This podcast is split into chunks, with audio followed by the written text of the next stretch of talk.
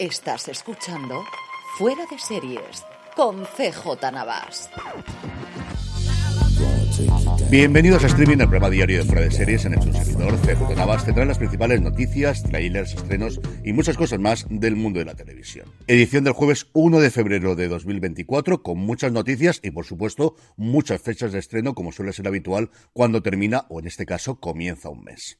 Arrancamos como suele ser habitual con noticias de nuevos proyectos. Dos nuevos proyectos os traigo hoy, los dos con mucho tono femenino. El primero de ellos es que la BBC ha encargado una nueva serie documental de tres episodios sobre la vida, obra y milagro de la maravillosa Elizabeth Taylor, cuya productora ejecutiva va a ser ni más ni menos que Kim Kardashian. La cadena pública británica decía que durante demasiado tiempo la historia de Elizabeth Taylor se ha contado como si fuese simplemente una telenovela. Sus ocho matrimonios, los diamantes, las adicciones. El objetivo de esta serie es dar a Elizabeth Taylor la importancia que merece en todas sus encarnaciones. Actriz, rebelde, magnate de los negocios y activista para revelar cómo Taylor creó el modelo de la celebridad moderna. Promete tener un acceso privilegiado a quienes mejor la conocieron, incluidos miembros de la familia, amigos y colegas de la estrella. Y como os digo, una de sus productoras ejecutivas será Kim Kardashian, que va a aparecer en el mismo, no sé si a modo de presentadora general o simplemente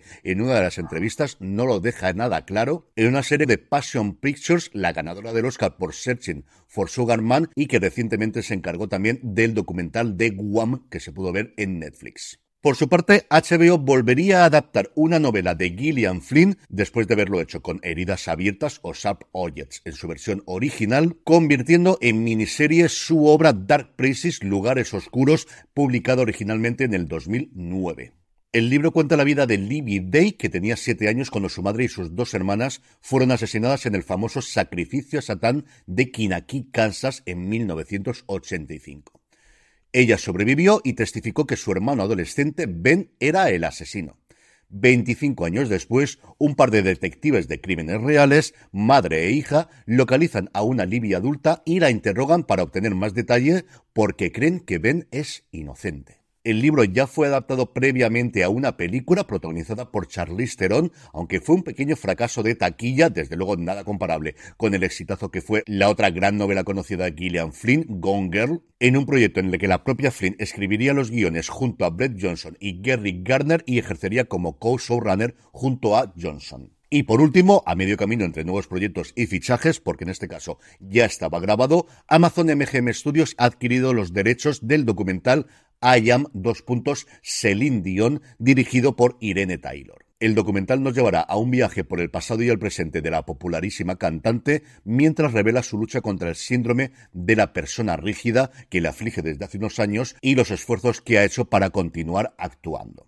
Desde visitar su vestuario de alta costura y sus objetos personales en su gira, hasta pasar tiempo en el estudio de grabación, el documental nos acercará a la vida privada nunca antes vista de la superestrella. En el apartado de renovaciones, cancelaciones o resurrecciones, una nueva miniserie que deja de serlo y es que Hayak secuestro en el aire la serie de Idris Elba para Apple Televisión después del exitazo de su estreno el pasado verano va a tener una segunda temporada. Elba decía en la nota de prensa que la abrumadora respuesta del público tras la primera temporada me dejó sin palabras. Es un secreto que le deparará a Sam Nelson en el futuro, pero puedo aseguraros que volverá a la acción confirmando así que sí, efectivamente, también va a protagonizar esta segunda temporada. Y a partir de aquí yo creo que nos quedan dos dudas. La primera de ellas, ¿dónde va a transcurrir esta segunda temporada? A este efecto hemos hecho una pequeña porra en nuestro grupo de Telegram cuando hemos conocido la noticia de la renovación. Ya sabéis, uniros a nuestro grupo de Telegram si todavía no estáis allí, telegram.me barra fuera de series, donde no solamente podéis hablar con más de 1.600 personas todos los días, sino recibir nuestra información actualizada y de vez en cuando responder a encuestas como esta. Cuando estoy grabando el programa va ganando la opción de en un tren con un 35%, seguida de repetimos avión con un 23%, un crucero de vacaciones con un 21%, un parque de atracciones con un 15% y solamente un 6% para un autobús.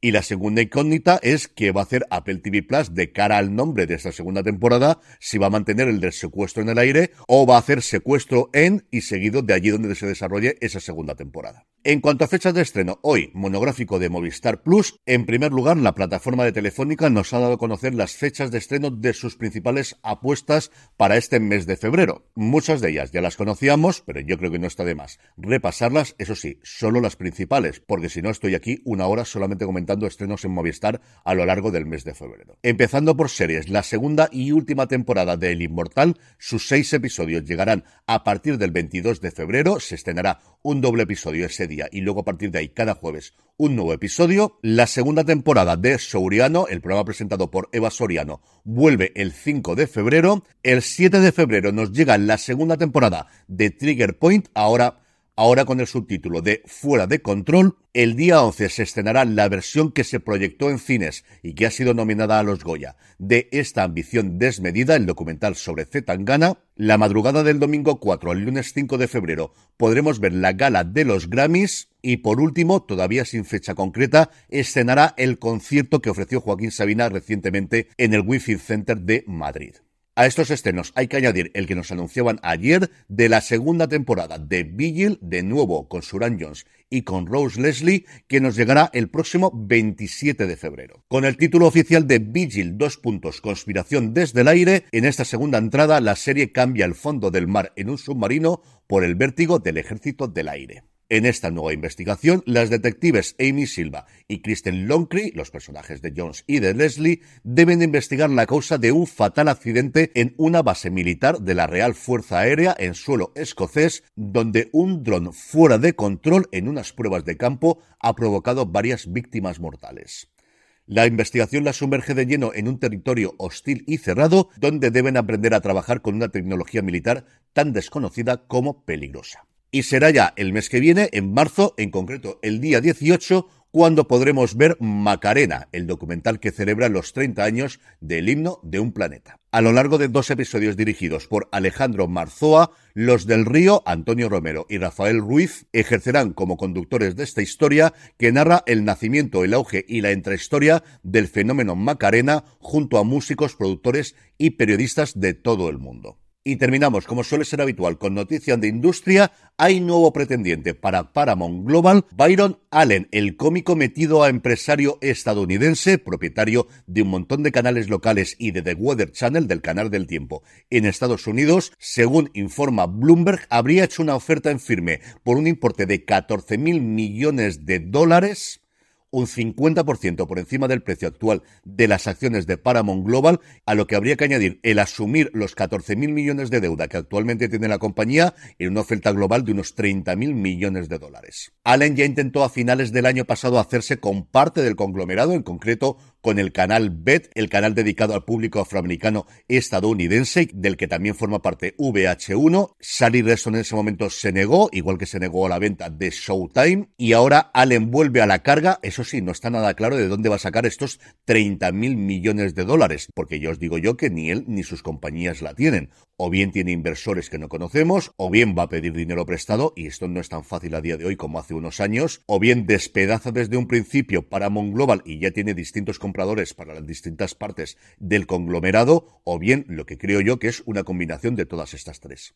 Por su parte, Alphabet, la matriz de Google y de YouTube, presentaba también resultados trimestrales, donde la plataforma de vídeo habría ingresado por anuncios 9.200 millones de dólares en el último trimestre, que se dice pronto. Pero es que además el conjunto de suscripciones de YouTube y Google, que incluye YouTube Premium, YouTube Music, YouTube TV y el nuevo Sandy Ticket de la NFL, cuyos derechos se adquirieron para esta temporada, habría generado en el pasado 2023 15 mil millones de dólares, ni más ni menos. En términos globales, Alphabet tuvo en el último trimestre del año pasado unos ingresos de 86.300 millones de dólares y unos beneficios de 20.700, porque esto es lo que tiene Internet, que al final te quedas con mucha parte del negocio porque servir a los clientes es prácticamente gratis. Y la última noticia es de aquí de España y es que Audiovisual 451 anunciaba que Manuel Balsera ha terminado su etapa como director general en AMC. La publicación decía que la salida del ejecutivo se había producido a primeros del pasado mes de diciembre, pero ha sido cuando el propio Balsera la ha revelado en sus redes sociales cuando se ha hecho pública. Balsera decía, pues final de la segunda temporada, después de más de ocho años en AMC. Solo unas líneas para agradecer a todo el equipo de Madrid, Barcelona y Lisboa su dedicación y compromiso todos estos años. Ha sido un placer y gracias. Os deseo toda la suerte del mundo. El final es solo el comienzo, puntos suspensivos, de nuevas series y temporadas, emoji de un guiño. Nos vemos pronto. Balsera se refería así a que había regresado a AMC en 2015 tras una breve temporada anterior, primero como director de marketing comercial y New Media y desde el 2018 como director general de la división del sur de Europa. A raíz de esta marcha, Eduardo Zulueta, el presidente de AMC Networks International desde octubre del 2018, ha asumido la dirección general y se desconoce a día de hoy si se buscará un reemplazo o bien Zulueta mantendrá todo el poder de la compañía en los próximos tiempos. En el apartado de vídeos y trailers, FX ha mostrado un nuevo avance de Feud Capote versus The Swan, dedicado a retratar a estas cisnes, a estas mujeres de la alta sociedad neoyorquina de las que Truman Capote se convirtió en confidente para posteriormente traicionarlas. La serie se estrenaba ayer en Estados Unidos y nos llegará la semana que viene aquí a España en HBO Max. Por su parte, Netflix ha mostrado un avance de El salario del miedo que llega a la plataforma el próximo 29 de marzo una producción francesa cargada de acción y adrenalina en la que un equipo tiene que conducir dos camiones cargados de nitroglicerina por un desierto infestado de peligros. Y por último, Movistar Plus ha colgado en su canal de YouTube el otro lado, Making of, más de 7 minutos de cómo se hizo la genial serie de Berto Romero. Y vamos ya con los estrenos de hoy, pero antes una pequeña pausa.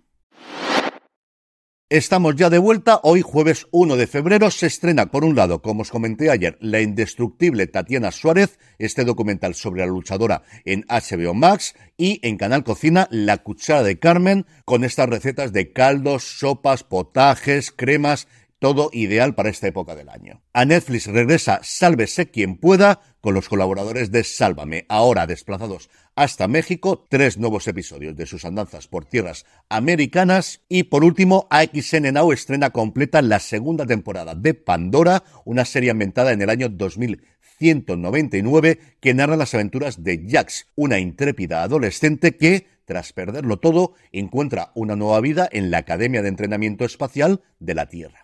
Y como hacemos todos los jueves, repasamos el top 10 de éxitos de Netflix de los últimos 7 días, un top 10 que tiene dos novedades solamente, eso sí, una que ocupa la primera posición y que es la que todos os podéis imaginar. En el puesto número 10 nos encontramos con No hables con extraños, en el 9 Cubra y en el 8 la serie más longeva en la actualidad del top 10 con 8 semanas en la lista, Mi vida con los chicos Walter. En el 7 tenemos Chico Come Universo y en el 6 la primera de las novedades de esta semana, El Legado. En el 5 la primera temporada de Forst, en el 4 la primera temporada de Berlín, luego os contaré una cosita sobre ella, en el 3 la producción que encabezaba el ranking la semana pasada, Pesadilla de un secuestro en California, en el 2 se mantiene Engaños. Y en el 1, como no, Griselda. Una Griselda que no solo encabezaba el listado en España, sino también a nivel global, en una semana en la que Berlín se hacía un hueco en el top 10 histórico de Netflix de series de habla no inglesa, en el puesto número 10, a muy poquita distancia de superar el puesto número 9, uniéndose así a tres temporadas de La Casa de Papel que están en este top 10. La temporada 4 está en el puesto número 2, aunque a muchísima distancia, eso sí, del juego del calamar. La temporada 5 en el puesto número 4 y la temporada 3 en el puesto número 5. Cuatro de las diez series de hablando inglesas más vistas de la historia de Netflix son las temporadas 3 a 5 de La Casa de Papel y Berlín. Ahí es nada. Y antes de ir con la despedida, terminamos con la buena noticia del día, y es que tenemos triple noticia por parte de Michael Connelly. Por un lado, ya tenemos título de su nueva novela para este 2024, se va a llamar The Waiting, La Espera en una traducción muy rápida, va a estar protagonizada por René Ballard, el personaje que últimamente protagoniza todas sus novelas policiales y de la que está actualmente en desarrollo. Una serie, en esta ocasión Ballard rastreará a un aterrador violador en serie cuyo rastro se ha enfriado con la ayuda de una nueva compañera, la oficial de patrulla Maddie Bosch, la hija de Harry. Y sí, Harry Bosch, por supuesto, también estará en este libro. The Waiting saldrá a la venta en Estados Unidos e Inglaterra el próximo 5 de noviembre. Últimamente en España, en cuestión de una o dos semanas, ya la tenemos porque la novela ya está escrita, se puede hacer ya la traducción, se lanza en noviembre de cara a la venta para Navidades, estas cosas que tienen las editoriales. Y como os digo, las últimas novelas de Connelly han llegado a España con una diferencia de una o dos semanas como máximo. Pero es que simultáneamente el autor confirmaba que tanto Boss Legacy como el abogado del Lincoln han comenzado ya el rodaje de sus terceras temporadas compartiendo fotos de los primeros días de rodaje de ambas producciones, una de las cuales, con Titus Welliver, por supuestísimo, en el centro, es la que hoy protagoniza nuestra portada en YouTube, en los podcasts y nuestro fuera de series Plus. La tercera temporada de Boss Legacy se basará en parte en Desert Star o Estrella del Desierto y la tercera temporada del Abogado del Lincoln en uno de mis libros favoritos de la saga, Los Dioses de la Culpa. Y vamos ya con la despedida de hoy, que hoy tenemos que agradecer a nuestro oyente Marisa. El cuerpo de un bailarín lo recuerda todo. Cuando aprende algo se queda para toda la vida. Pero antes hay que llegar a ser bailarín.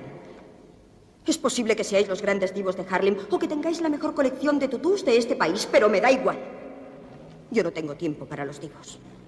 Si queréis aprender a bailar es preciso trabajar hasta gastar las mañas. Yo no tengo mallas. Tenéis muchos sueños. Buscáis la fama, pero la fama cuesta. Pues aquí es donde vais a empezar a pagar, con sudor. Quiero veros sudar. Y cuanto mejor lo hagáis, más os voy a pedir que trabajéis y sudéis. Así que si aún no habéis tenido que luchar por nada en la vida, calzaos los guantes y preparaos para el primer asalto. Las niñas de mamá ya pueden empezar a salir del cascarón. Mi agradecimiento a Marisa, mi agradecimiento a la Academia de Baile, mi agradecimiento a Fama, qué grandísimo monólogo y qué grandísima banda sonora tenía esta serie. Mi agradecimiento, por supuesto, a ti por escucharme. Volvemos mañana viernes para despedir la semana y para comentaros todo lo que ha ofrecido la presentación de contenidos de Netflix en Madrid, todo lo que me dejen contar, eso sí. Gracias un día más por escucharme. Recordad, tened muchísimo cuidado y fuera.